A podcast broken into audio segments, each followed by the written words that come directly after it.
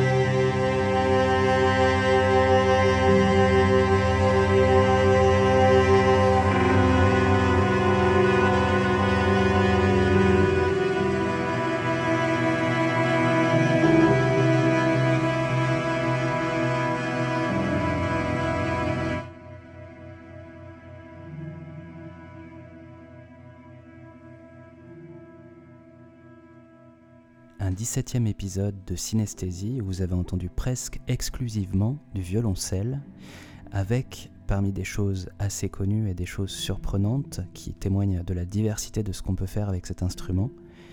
Euh, en dernier, trois violoncellistes nantais. Tout d'abord Cécile Lacharme avec son titre Rain, puis mon amie Suzanne Fischer et sa chanson L'épouvantail, et enfin pour terminer Benjamin Jarry et ce long morceau Whale Fall. A très bientôt pour un nouvel épisode de Synesthésie.